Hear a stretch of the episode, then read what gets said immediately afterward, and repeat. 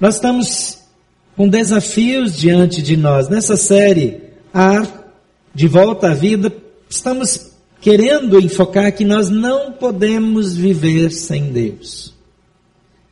E eu não sei se você já passou por aquela situação que você estava nadando e de repente foi para baixo d'água, de repente você não tinha mais energia para continuar nadando e não conseguia chegar.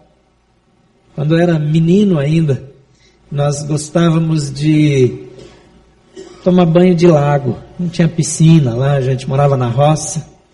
E nós estávamos lá, os tios, os primos, todos no mesmo lago. Só que o lago tinha áreas que não dava pé. E a gente brincava com uma bola que um jogava para o outro e eu estava quase pegando a bola, mas eu não conseguia mais ficar, é, é, não conseguia mais nadar, estava cansado. E quando eu estou quase pegando aquela bola para agarrar nela e, e, e, continuar flutuando, o meu tio de dois metros e vinte estica aquela mãozona comprida dela, toma a bola e empurra minha cabeça mais para longe, me afunda na água. E eu já não conseguia mais nem nadar. E ele deu as costas e foi embora. E era uma situação tão desesperadora. E quando eu penso nessa série de mensagens, eu acho que muitas vezes nós estamos vivendo assim, já no limite da nossa força, sem fôlego, sem condições. E quando a gente acha que chegou a esperança, vem um tio malvado grandão e, e, e toma bola da gente, empurra a gente mais profundo. E, e nós precisamos desesperadamente de alguém que nos dê a mão, ou de um porto seguro, de um ambiente onde nós possamos respirar de novo. Nós precisamos de Deus. Nós não podemos viver sem Deus. Nós não vamos receber as promessas bíblicas tão destacadas já nessa manhã se nós não conseguimos respirar da presença de Deus. Se nós não conseguimos encher os nossos pulmões da esperança que vem do Senhor. E nós estabelecemos quatro alvos que podem mudar a nossa vida. Primeiro, no domingo passado, já falamos sobre buscá-lo como nós nunca buscamos, a fim de conhecê-lo como nunca conhecemos. Você buscou a Deus essa semana como você nunca buscou? Amém? Amém, meio sem vergonha, né? É verdade.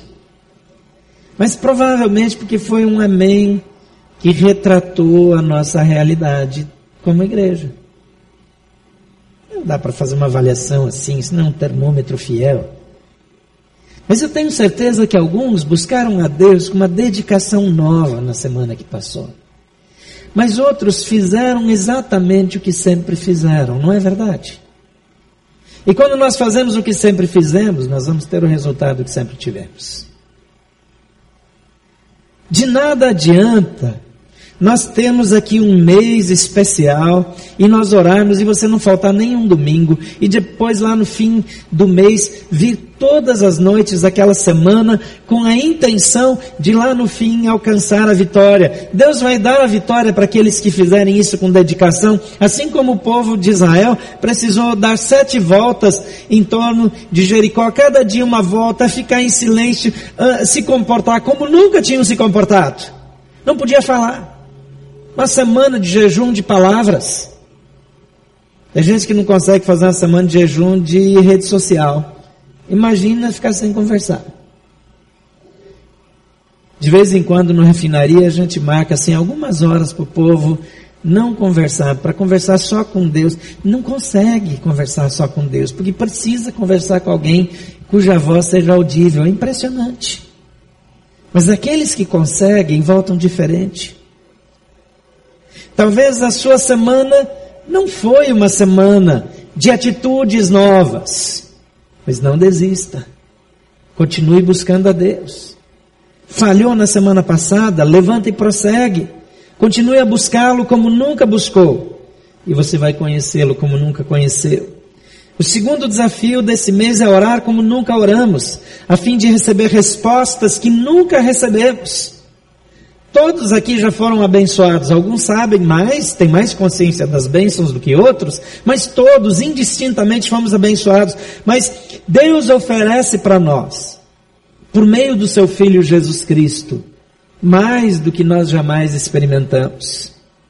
Então nós podemos orar mais, orar diferente. O terceiro desafio é semear como nós nunca semeamos, para colher da maneira que nós nunca colhemos. A colheita é efeito colateral, a semeadura é uma opção. Eu escolho que semente eu semeio, mas eu não tenho o poder de escolher o que eu vou colher. A escolha do que eu vou colher é feita na hora da semeadura. Lá no Velho Testamento diz que aquele que com ferro fere, com ferro será ferido. É interessante, alguns princípios bíblicos viraram ditados populares e depois tomaram outra conotação. Mas Deus nos ensina através da lei da semeadura. Geralmente em igreja, quando a gente fala em lei de semeadura, o povo só pensa em dar ofertas e dízimos como se essa fosse a única coisa que a gente semeia na vida. Dízimos e ofertas são semeaduras sim, mas dinheiro você não leva desse mundo.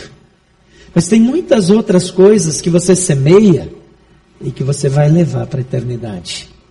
São ainda mais importantes. Se a gente pensar que semear nessa vida é só cuidar de finanças, então nós somos muito pobres. E vamos viver com muito menos do que Deus tem para nós. Em quarto lugar, crer como nunca cremos, a fim de realizar aquilo que nós nunca realizamos. E, e na semana que nós vamos pensar disso, nisso, nós vamos ter celebrações todas as noites, de domingo a domingo. Talvez alguns aqui nunca fizeram algo assim. Talvez alguns aqui não conseguem nem imaginar o tédio que seria ir para a igreja todo dia. A gente está marcando para oito da noite para o trânsito estar tá mais tranquilo para você chegar. Mas aqueles que forem fiéis, que fizerem da maneira que nunca fizeram, não só seguir um protocolo, não é um ritual para depois, lá no fim, ter um diploma de formatura. Mas aqueles que viverem, verão os muros de Jericó caindo como aquele povo viu. Não por obra de homens. O que é caminhada? O que o contorno da cidade tem a ver com a queda dos muros de Jericó? Só uma coisa: era a obediência do povo, expectativa. No último dia eles deram sete voltas, expectativa crescente. E finalmente Deus se manifesta e bota tudo abaixo. Tem muitas coisas na nossa vida que precisam cair por terra. Para que a gente conquiste o que Deus tem para nós, tem muros que precisam cair. Tem pecados que precisam ser eliminados. Tem barreiras que nos impedem de crer.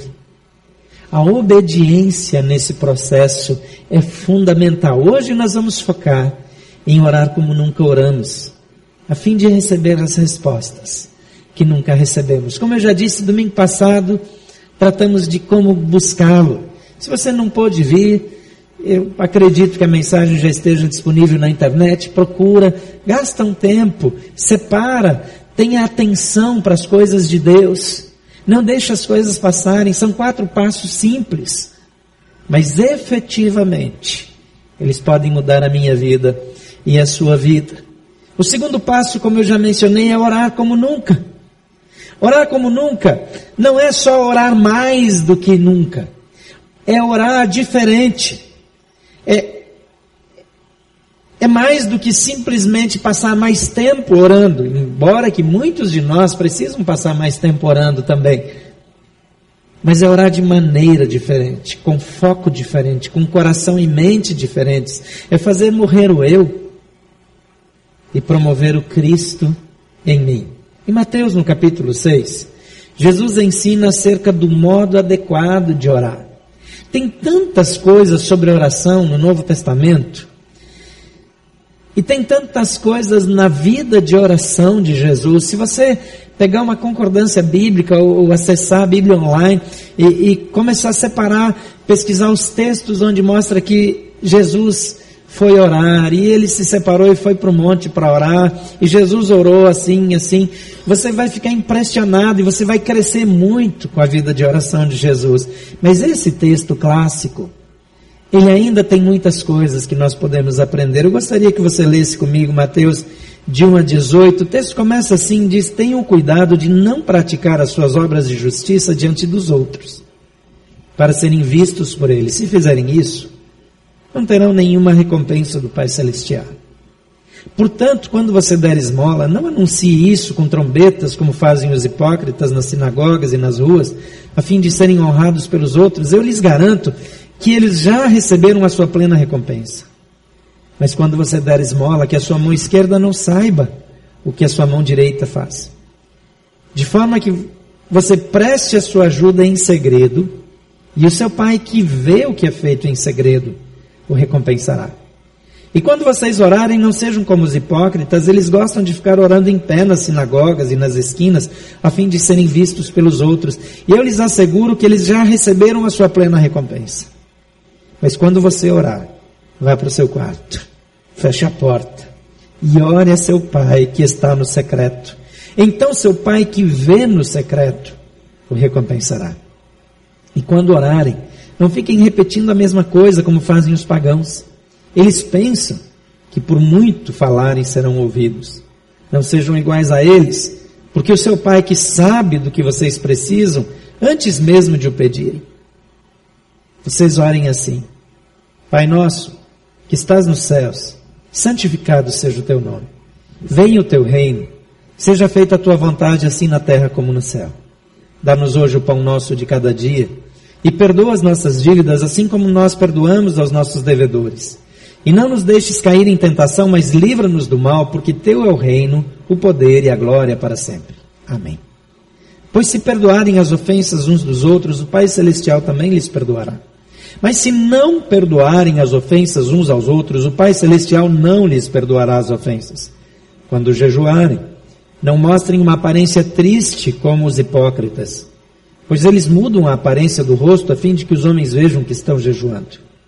Eu lhes digo verdadeiramente que eles já receberam a sua plena recompensa. Ao jejuar, ponha óleo na sua cabeça e lave o rosto, para que não pareça aos outros que você está jejuando, mas apenas a seu Pai, que vê no secreto.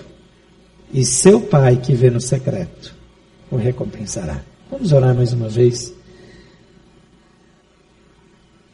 Pai, assim como os discípulos estavam impressionados com o jeito que Jesus orava e se relacionava contigo, nós também nos impressionamos com a intimidade, com a liberdade que ele tinha e com o efeito da oração de Jesus.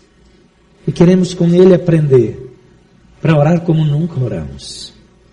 E queremos ver o Senhor fazendo coisas que nunca vimos Queremos que o Senhor faça de novo entre nós as mesmas obras do passado, mas queremos também ver um novo do Senhor. Na sua ampla e restrita criatividade, na sua multiforme graça manifestada em Cristo. Queremos experimentar o teu poder e que as nossas vidas sejam definitivamente afetadas por essa vida de oração. Em nome de Jesus. Amém. Alguns princípios que chamam demais a minha atenção e eu passei um tempo olhando para eles, quero compartilhar com você nessa manhã. Em primeiro lugar, aplique os valores da oração ou dos valores da vida de oração de Jesus na sua vida diária. O versículo 1 a 4 diz assim: Tenham cuidado de não praticar as suas obras de justiça diante dos outros, para serem vistos por eles. Se fizerem isso, vocês não terão nenhuma recompensa do Pai Celestial. Portanto, quando você der esmola, não anuncie isso com trombetas, como fazem os hipócritas nas sinagogas, etc. E ele continua aqui dizendo: quando der esmola, que a sua mão esquerda não saiba o que a direita está fazendo, de modo que você preste a sua ajuda em segredo. Os valores da vida de oração precisam ser manifestados nos nossos relacionamentos. É muito interessante como Jesus não entrou direto no assunto da oração.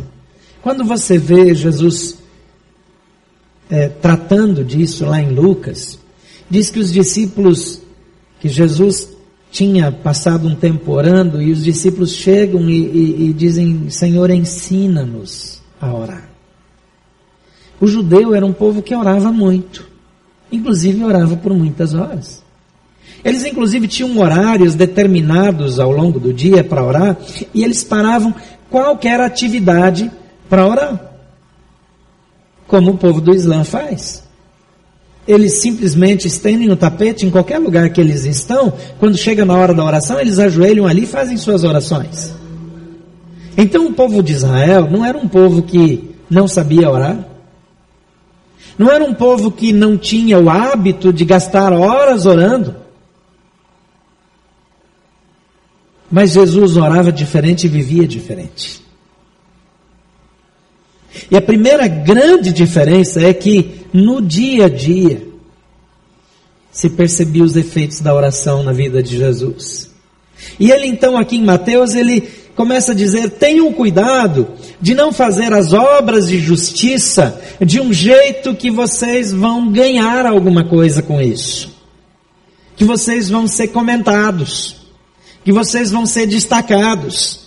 A humildade, a discrição, não chamar atenção para mim mesmo através de qualquer coisa boa que eu faço, render toda a glória para Jesus e morrer para mim mesmo é fundamental para que eu ore da maneira correta, porque senão a minha vaidade interfere no conteúdo da minha oração. Eu engano a mim mesmo e penso que porque eu engano a mim mesmo e acredito que aquilo é o jeito certo, que Deus vai me abençoar. Que Deus vai prosperar as obras da minha mão. E que vai, quem sabe, me dar uma chefia, ou um nome, ou muito dinheiro.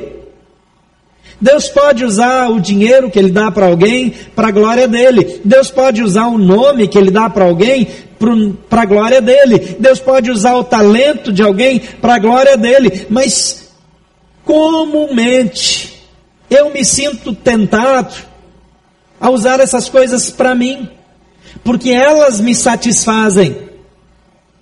Naquela época, dar esmolas era quase uma obrigação. Se você vai hoje ainda em, um, em alguns países islâmicos, há uma lei que obriga a dar esmolas. Dentro da, da religião do Islã, dar esmolas é uma responsabilidade. Eu vi pela primeira vez na minha vida no Senegal uma greve de mendigo. Você já viu mendigo fazendo greve? Porque as esmolas que o povo dava eram esmolas muito baixas. Mas eles tinham obrigação religiosa de dar esmola. Se eles não dão esmola, eles estão em pecado. E os mendigos estavam achando que o dinheiro era muito pouco. Não vamos mais aceitar esmolas. Isso criou uma crise religiosa no país. E o governo precisou interferir. Então pediram para o povo melhora um pouco as esmolas e vocês, por favor, aceitem de novo as esmolas. Greve. Acho que é só Brasília que tem greve? É não. Greve de mendigo. Um detalhe é que 90% dos mendigos eles são talibeses. E eles levam a maior parte do dinheiro recolhido para um Malibu. Então, na verdade, eles são arrecadadores. E o que estava chegando no Madrilebu era muito pouco. Então eles precisavam aumentar as esmolas para que sobrasse alguma coisa para eles também. Mas aqui Jesus está dizendo, numa cultura parecida com essa que eu estou descrevendo, ele está dizendo: o seu coração precisa mudar para que você ore adequadamente. Quando nós oramos aqui pelo alto de Páscoa, eu não oro para que Deus mande uma multidão de espectadores. Eu não oro para que as pessoas que entendem de arte venham para cá e fiquem impressionadas. Porque isso tudo mexe com a nossa vaidade, com a nossa tolice. E quando isso acontece, nós recebemos, como Jesus diz aqui, a plena recompensa. Ele está dizendo, não vai receber nada mais do que isso. Eu estou orando para que esse ano o alto de Páscoa seja o alto de Páscoa que nós nunca tivemos. Que ele seja feito como nunca foi feito. Para que o resultado seja o que nós nunca tivemos. Agora, o que que isso significa? Entre outras coisas, que nós queremos nos despedir de toda e qualquer vaidade, que nenhuma pessoa, nenhuma pessoa que subir no palco esteja tão feliz que tem uma plateia. Porque a única plateia que interessa para ele é Jesus Cristo de Nazaré. Que chame a atenção e arranque aplausos no meio do espetáculo. Porque o único aplauso que ele quer que seja dado seja para Jesus. Para que o resultado final sejam pessoas prostradas aos pés da cruz. Como nunca. E para isso o artista, o músico, o ator, o diretor, o coreógrafo,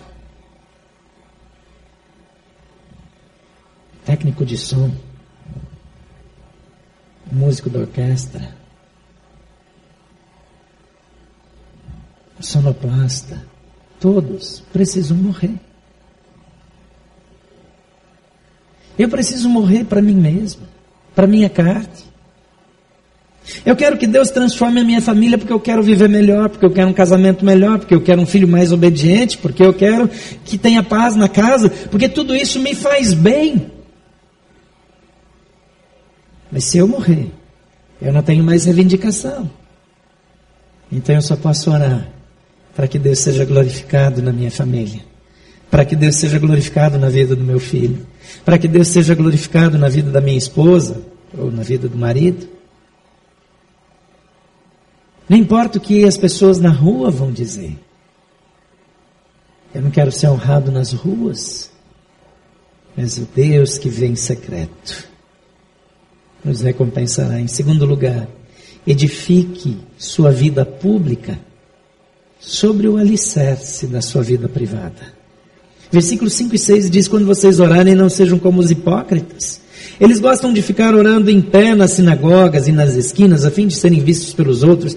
Eu lhes asseguro que eles já receberam a sua plena recompensa. Mas quando você orar, vá para o seu quarto, feche a porta e ore ao seu pai, que está no secreto. Então seu pai, que vê no secreto, o recompensará. Caráter é aquilo que você é quando ninguém está vendo. Quando ninguém vê. Quando não tem que impressionar ninguém. Quando eu falo as coisas bonitas na frente das pessoas, isso não revela o meu caráter. A sua vida de oração privada é que pavimenta a sua vida pública. Aquilo que nós somos em público precisa ser corroborado, construído, solidificado na nossa vida particular. Precisamos redescobrir a importância, a estratégia do quarto, do silêncio, do nosso ambiente privado, quando ninguém vê. Precisamos redescobrir o poder das madrugadas quando a família dorme. E ninguém lá de casa vai pensar que eu sou tão espiritual. E quando eu fujo da cama em silêncio e vou para um lugar secreto me derramar diante de Deus.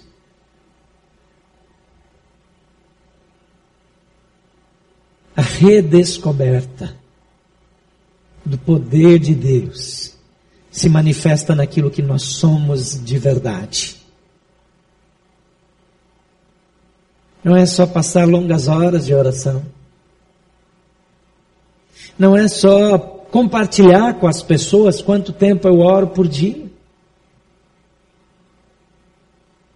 Às vezes nós estruturamos a nossa vida de oração. Então nós fazemos uma agenda e nós anotamos coisas e depois nós vamos sentamos para orar então nós vamos seguindo. aquilo que está anotado, aí tem pessoas pelas quais orar, tem assuntos, eu também anoto.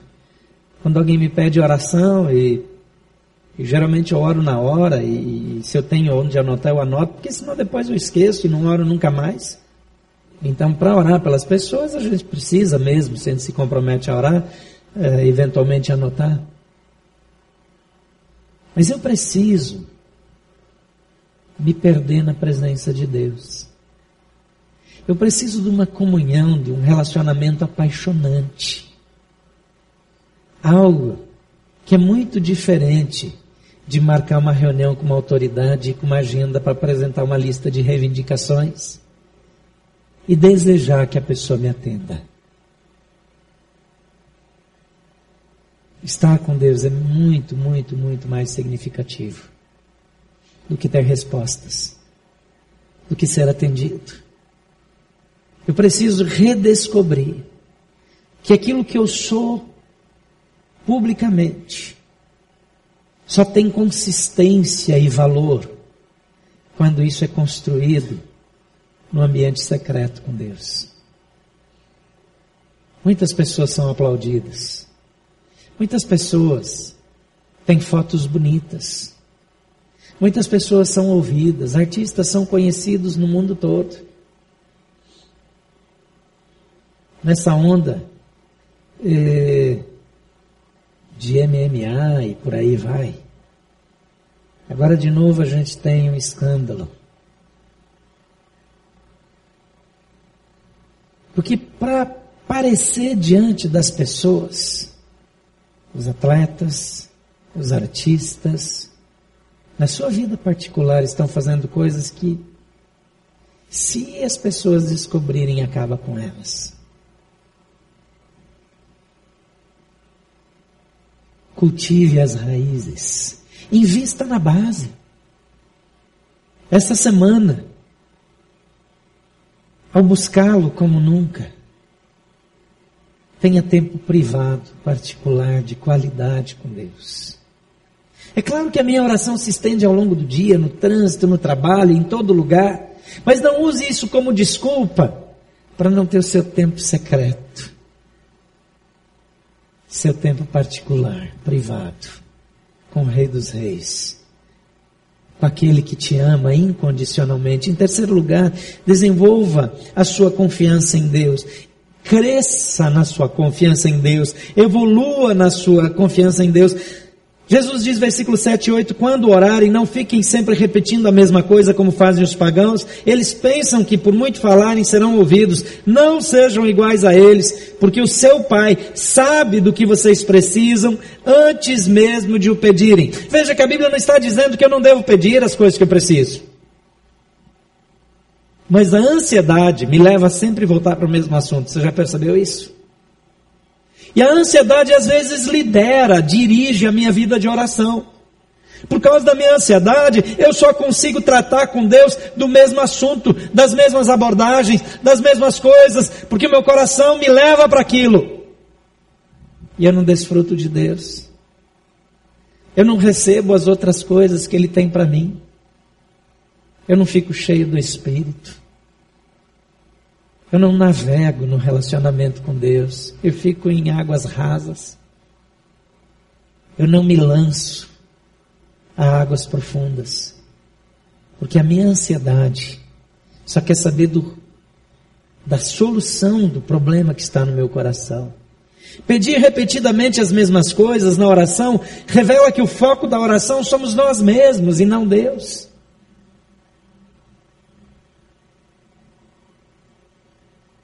Não repetir ansiosamente as mesmas coisas é diferente de não pedir.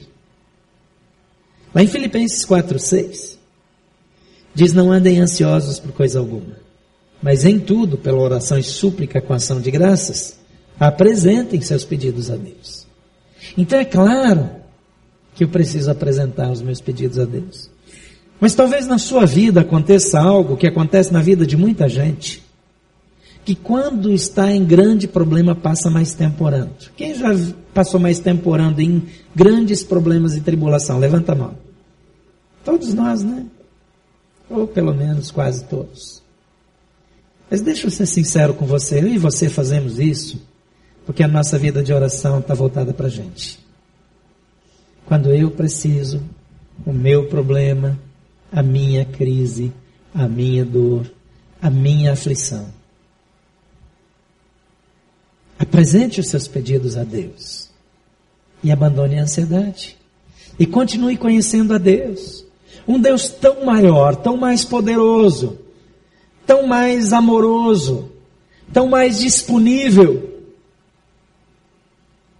que os meus problemas se tornam tão pequenos, tão sem importância, que o meu foco já não são os meus problemas.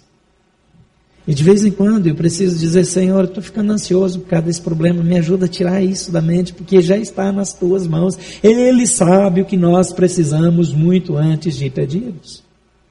Você crê nisso? Então por que, que a gente só fala nisso? Porque não muda. E quando a gente para de falar é porque acostumou com a ideia, abandonou, desistiu. Não era para ser assim.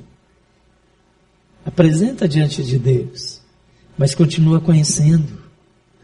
Em quarto lugar, amplie a sua compreensão acerca de quem Deus é e de quais as suas intenções.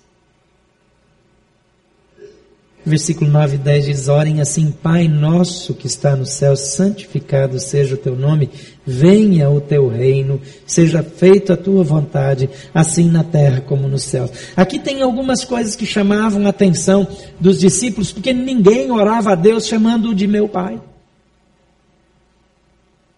Até Jesus, ele era o Deus Todo-Poderoso. Aquele que as pessoas tinham medo de chegar perto para não caírem mortas. Isso não era o meu pai. E Jesus tem um tipo de intimidade que só aqueles que abandonam as futilidades da vida, as preocupações frívolas e se concentram nele desenvolvem. Jesus tinha uma morte de cruz diante dele. E teve momentos de ansiedade, de preocupação, a ponto de transpirar sangue. Um estágio de estresse extremamente incomum, acentuado pelo peso do pecado da humanidade. Mas ainda ali, ele diz: Não seja feita a minha vontade, mas a sua. A sua vontade é prioridade em detrimento do meu bem-estar, a despeito das minhas preocupações e preferências. Deus é seu Pai. Desejar que Ele seja reconhecido e obedecido na terra como é no céu, num ambiente de corrupção, num ambiente de desmandos, num tempo em que parece que as coisas estão ficando complicadas cada dia mais. Se olha aqui para a administração do DF, um governo intimidado, melindroso, que ainda não achou o rumo, oramos para que encontre o mais cedo possível, mas e se não achar? E se esse governador conseguir a façanha de ser ainda pior do que o anterior? A nossa esperança precisa continuar em Deus. Se isso diminuir o nosso bem-estar, se isso comprometer a nossa estabilidade, se isso criar dificuldades, se as investigações dos escândalos de corrupção do Brasil não derem nada, se terminarem em pizza, ou se bagunçar tudo e surgir um impeachment, e se o Brasil entrar numa crise que fique parecido com a Venezuela. Então esse vai ser o nosso foco. A nossa esperança está em Deus. É Ele o nosso Deus. É claro que nós oramos pelo Brasil a sua vida como homem justo torna o Brasil um lugar melhor. Então ore pelas autoridades. Ore para que aconteça o melhor. Mas nós não temos todos os dados. Nós temos opiniões e cada um de nós tem a sua opinião acerca do que está acontecendo. Mas nós não vamos levar a nossa opinião para a nossa vida de oração. Nós pedimos: venha o teu reino, seja feita a tua vontade aqui, como é feita no céu. Isso inclui na minha vida. Que fácil apontar os dedos para os erros dos governantes, eles são públicos. É fácil criticar os deputados, os senadores, os ministros, o presidente da Petrobras, do BNDES. Mais difícil é passar nossa vida limpo diante de Deus. E dizer, Senhor, eu quero viver de modo digno, ainda que me custe, ainda que me tire privilégios, Ainda que para ser o que o Senhor quer que eu seja, eu não possa estar nos lugares que eu gostaria de estar. Venha o teu reino, seja feita a tua vontade, porque a tua vontade é boa para mim, porque a tua vontade é boa, agradável e perfeita. Você crê nisso? Renovação da mente, sacrifício vivo, para receber a boa, agradável e perfeita vontade de Deus. Então não podemos encher a nossa cabeça com política, com a macroeconomia, com, os, com a política econômica. Não podemos encher a nossa cabeça com as críticas. O Brasil está cheio de gente crítica. Claro que somos seres inteligentes, pensantes, temos opinião. Mas o nosso coração é acalmado na presença de Deus. Nós temos um Deus que transforma o Brasil num piscar de óleo, num estalar de dedo, se Ele quiser. Ele está muito acima de tudo e de todos. Crer em Deus, depender dEle, conhecê-lo mais, conhecer as intenções dEle para trabalhar para que a vontade dEle seja feita assim na terra como no céu. Em quinto lugar, confia a Ele as suas maiores necessidades. Versículo 11 a 13 diz: Dá-nos hoje o pão de cada dia, perdoa as nossas dívidas, não nos deixe cair em tentação, livra-nos do mal, porque Teu é o reino, o poder, a glória para sempre. Eu preciso de várias coisas, o pão nosso de cada dia nos dá hoje. Eu não preciso de reserva para até depois da minha morte, para que os meus bisnetos não precisem trabalhar. Mas eu preciso do pão nosso de cada dia. Eu preciso das roupas, eu preciso do alimento, eu preciso do suprimento, eu preciso de saúde. Mas eu preciso de perdão. Então perdoa os meus pecados. Perdoa as minhas dívidas do mesmo jeito que eu perdoo as dívidas dos outros. O problema é que Jesus aqui atrelou esse negócio. Podia ter dito perdoa as nossas dívidas e para o assunto seguinte. Não bastava, ele volta para esse assunto lá no fim, como nós vamos ver daqui a pouco. Eu preciso ser perdoado, mas eu também preciso não cair em tentação. Jesus não disse me livra das tentações. Mas ele disse: não nos deixe cair em tentação. Dificuldades e problemas vão surgir. Satanás está autorizado a tentar você. A Bíblia diz que Deus a ninguém tenta. Nós somos tentados por nossos três maiores inimigos, o mundo, a carne e o diabo. Essas são as fontes de tentação. E nós precisamos lutar contra. E aqui ele ensina: não nos deixe cair em tentação. Jesus foi para o deserto. Para quê? Para ser tentado. Depois da tentação, ele era aprovado. Mas ele precisou passar pela tentação. Você vai passar por tentações mas você pode vencer. Então, as coisas mais importantes precisam ser colocadas: o pão nosso de cada dia, o perdão das nossas dívidas, nos livrar de cair em tentação e nos trazer e nos dar a consciência de que Deus pode todas as coisas, porque Teu é o Rei, Teu é o poder e a glória para sempre. Não há nenhuma tentação que você precise cair. Não há nada que possa impedir você de ser mais do que vencedor. Se você ora com Jesus do jeito dele. Se você foca nas coisas importantes. Muda a sua maneira. Em sexto lugar, aplique os valores da vida de oração em sua vida interpessoal. Pois se perdoares as ofensas uns dos outros, o Pai Celestial também lhes perdoará. Mas se não perdoarem, não perdoarem uns aos outros, o Pai Celestial não lhes perdoará. Tem alguém na sua agenda aí que ainda não foi perdoado? Gente, deixa eu dizer uma coisa muito simples para você. Perdoar é uma decisão de obedecer. Eu não tenho controle dos meus sentimentos, das minhas emoções. Mas eu tenho controle das minhas atitudes. Então você pode tratar a pessoa como uma pessoa perdoada. Quando eu perdoo uma dívida, não significa que aquela dívida, imagina uma dívida financeira. Quando eu perdoo uma dívida, não significa que eu não preciso daquele dinheiro. Significa que eu vou ficar com prejuízo. Significa que ainda que eu estivesse contando com a devolução daquele dinheiro, uma vez que ele não vai voltar mais, eu vou dar um jeito. Eu não vou mais cobrar. Eu não vou nunca mais falar nesse assunto. É isso que é perdoar. Perdoar é nunca mais tocar no assunto.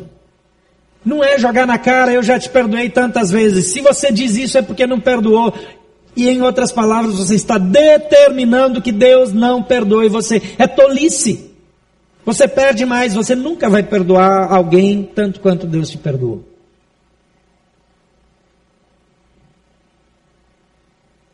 E Jesus está nos lembrando: se nós não perdoamos, nós não seremos perdoados. Tem um outro detalhe.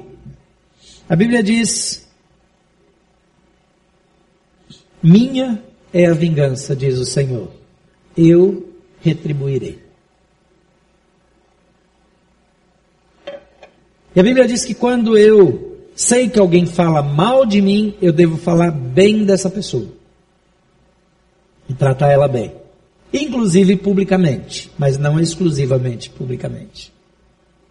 E fazendo isso, eu estou montando brasas sobre a cabeça. Gente, isso é simbólico. Não empolga, não. A pessoa não vai ficar careca, com o couro cabeludo cauterizado, por brasas vivas que vão ficar ali em cima, virtuais, brasas espirituais vão, vão acabar com a vida. Não, não. Isso é simbólico. Você vai botar a pessoa em confusão. Ela não vai entender o que está acontecendo, ela vai ficar emocionalmente perturbada porque ela te trata tão mal e você trata ela tão bem. Mas não é só isso. Quando eu controlo não perdoo, eu quero fazer justiça. Então eu quero que a pessoa receba o que ela merece. De minha parte, eu dou o que eu julgo que ela merece. Enquanto eu faço isso, o, o que Deus diz, minha é a vingança, eu retribuirei, não acontece. Porque você está na frente. Quando você sai, Deus pega aquela pessoa. E Davi sabia quão terrível coisa é cair nas mãos do Deus vivo. Quando eu não perdoo, na verdade eu estou protegendo a pessoa de ser tratada do jeito que merece por Deus. Agora tem gente que vai querer perdoar por vingança. Está errado também. Está errado também. Não pode. Porque aí o sentimento é de maldade não funciona de novo, porque daí eu não perdoei. Perdoar é dizer: esse assunto não é problema meu, é problema de Deus. Que Deus tenha misericórdia dessa pessoa. E prosseguir.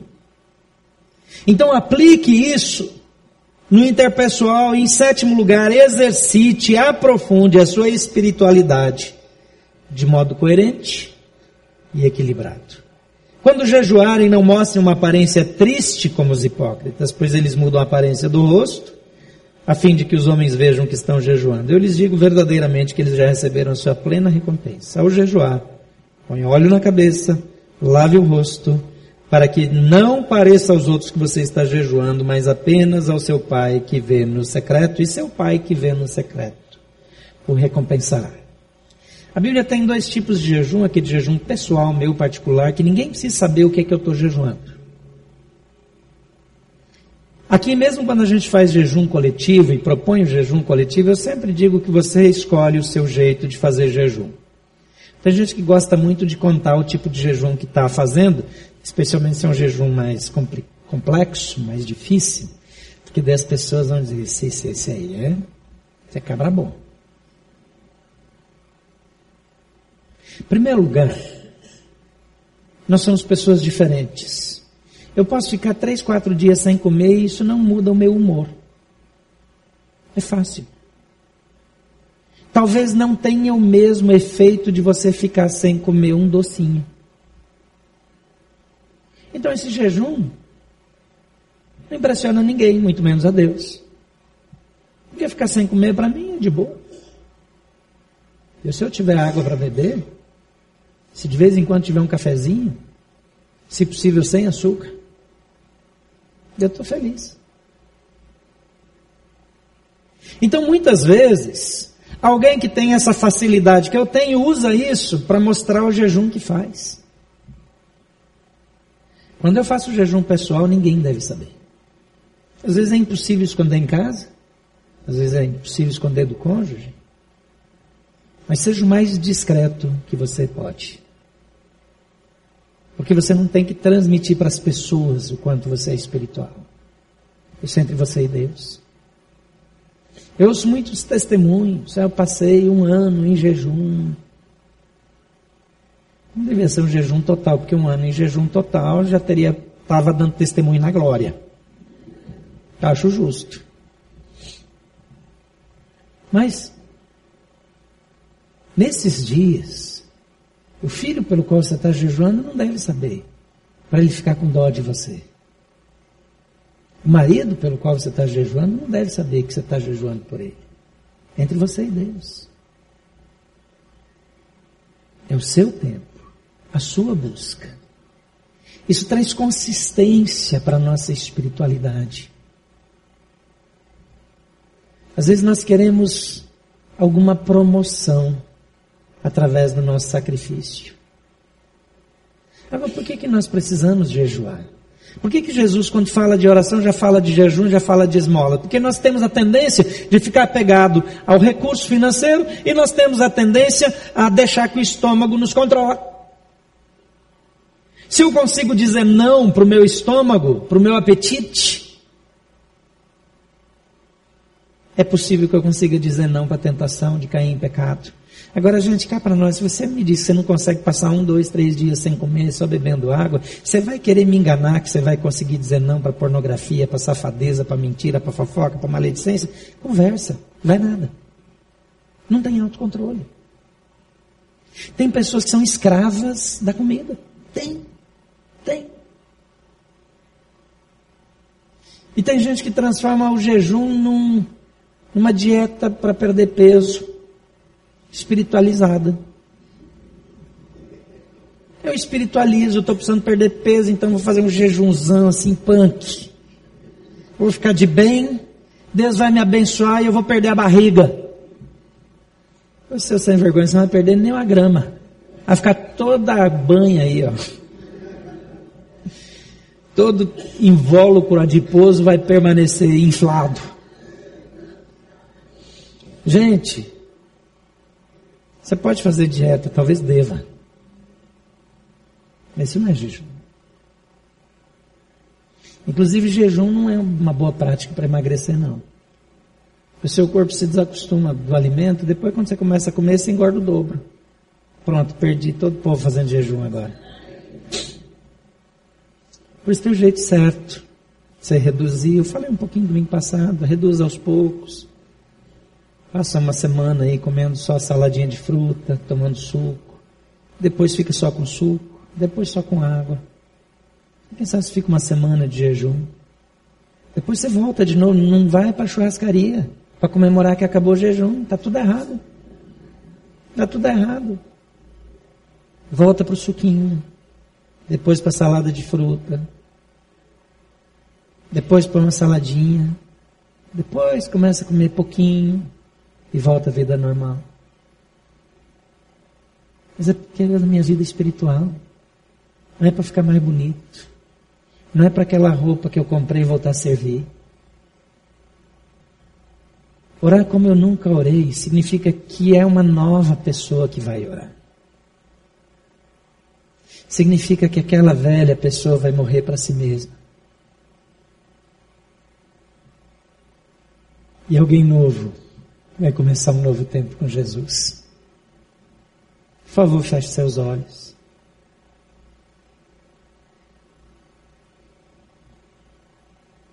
Existem coisas que precisam morrer na sua vida?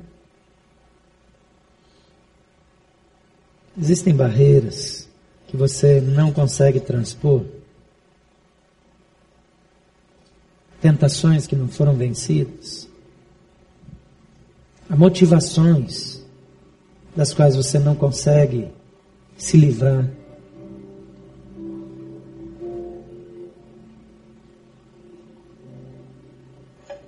Todos esses domingos, no domingo de manhã, na hora da oração, eu vou chamar você para vir à frente, se você quiser. Mas eu prometo tentar cada domingo dificultar a sua decisão de vir aqui à frente, porque eu só vou mudar se eu morrer para mim mesmo e permitir que Deus faça de mim uma nova pessoa. Vamos começar tudo de novo.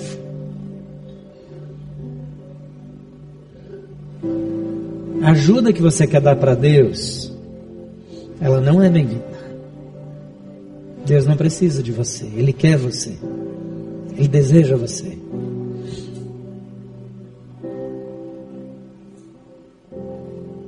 O verdadeiro adorador é aquele que morre para si mesmo e recomeça na vida com Deus.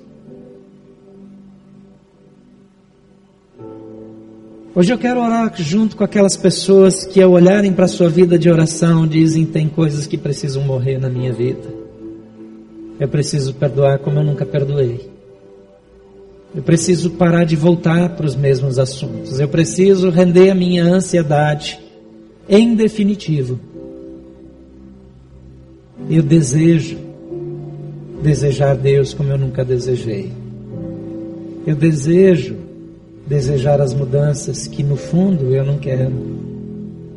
Eu desejo me submeter a Ele como eu nunca me submeti. E eu quero entregar o meu desafio para o Senhor como eu nunca entreguei. Eu não sei o que o Espírito está falando para você nessa área, mas se você quer fazer um acordo com Deus e dizer, Senhor, eu quero começar de novo. Eu quero morrer para os meus métodos para os meus valores, para minha indisciplina, para minha disciplina, para o meu controle. Quero desafiar você a sair do seu lugar e vir para cá. Algumas pessoas até têm uma vida de oração boa. Se for ver, ora mais do que a média. Mas elas oram, elas conduzem. O Espírito Santo quer assumir o controle da sua vida de oração. A Bíblia diz que nós não sabemos como orar, e o Espírito Santo é que intercede por nós, com gemidos inexprimíveis. Você precisa dele, sai do seu lugar e vem para cá. Não é a ansiedade de ter o filho de volta, de ter o casamento restaurado, mas o desejo de conhecê-lo como eu nunca conheci. Pode chegar bem perto, de ficar no meio, nas portas, nos corredores, mas sai do seu lugar. E diz, Senhor, eu reconheço, eu quero, eu decido. Depois dessa celebração, se você tem uma dificuldade específica nessa área, a equipe ministerial vai estar aqui para orar por você e ungir você, mas é você e Deus. Pode chegar, tem lugar aqui perto de mim, aqui no meio, pode vir mais para cá. Não é importante que você faça algo por causa de ninguém. Mas algumas pessoas estão céticas, com o coração apertado, dizendo: não está funcionando para mim. Eu já fiz tantas vezes, meu filho continua desviado, a minha filha continua rebelde, eu já tentei tantas vezes, meu casamento não melhora. Ele muda uns dias, uns meses, mas sempre volta para a mesma coisa.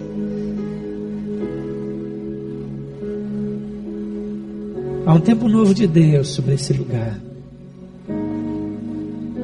Há um tempo de graça, de recomeço. Há um tempo de honrar compromissos, não na força humana. Porque você talvez já votou tantas vezes e não cumpriu mas de depender exclusivamente do Deus que nos conduz, do Deus que nos sustenta, do Deus que nos fortalece. Ele está entre nós. Pai Santo,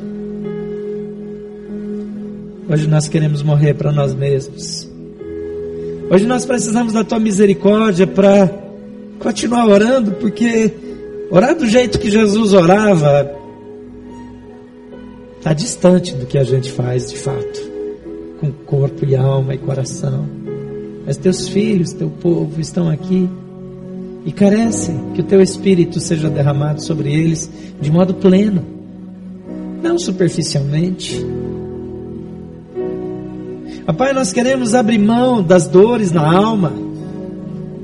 Nós queremos abrir mão, Pai, da nossa tendência de fazer de um modo que parece que vai dar certo e dizer: Senhor, hoje nós queremos confiar em Ti de modo absoluto. Queremos ofertar como nunca, jejuar como nunca, orar como nunca e deixar a nossa ansiedade aqui, nesse espaço, diante do Senhor e voltar para o nosso lugar, sabendo que já rendemos a nossa ansiedade ao Senhor que controla todas as coisas. Ó Deus, o nosso futuro está nas tuas mãos. A nossa vida te pertence. De fato, Senhor, nós sequer temos a quem recorrer. E queremos, como Moisés, dizer: se o Senhor não for conosco, por favor, não nos envie. Porque nós não vamos dar conta. Nós consagramos hoje as nossas famílias, as nossas maiores ansiedades ao Senhor. Espírito de Deus, renova teus filhos na fé. Encoraja-os, dá-lhes uma ousadia renovada. Enche-os de uma expectativa que eles nem conseguem produzir com o melhor dos seus esforços, mas que ela seja completamente espiritual te revela a cada um de nós de modo sobrenatural, para que as nossas expectativas mudem. Pai, eu também quero pedir que o Senhor traga cura para aqueles que estão feridos na alma, no coração. Pai, aqueles que estão tentando de novo de novo de novo, mas que as coisas não acontecem. Que o Senhor cure seus corações e lhes dê um novo tempo Pai, nesse momento nós repreendemos todo espírito de incredulidade. Nós rechaçamos toda sentença que diz que não vai funcionar. E Pai, nós profetizamos a tua palavra sobre os assuntos dos teus filhos. A tua palavra é a verdade e ela vai se cumprir, porque é a tua palavra. Nada do nosso coração, mas do teu coração. Nada do nosso controle, mas do teu controle. E nós nos esvaziamos de nós mesmos. Morremos para nós e revivemos em Cristo. Toma os teus filhos, dá ordens aos teus anjos para que os segue. Que essa semana seja uma semana como nunca. Que vivam intensamente o teu propósito, em nome de Jesus.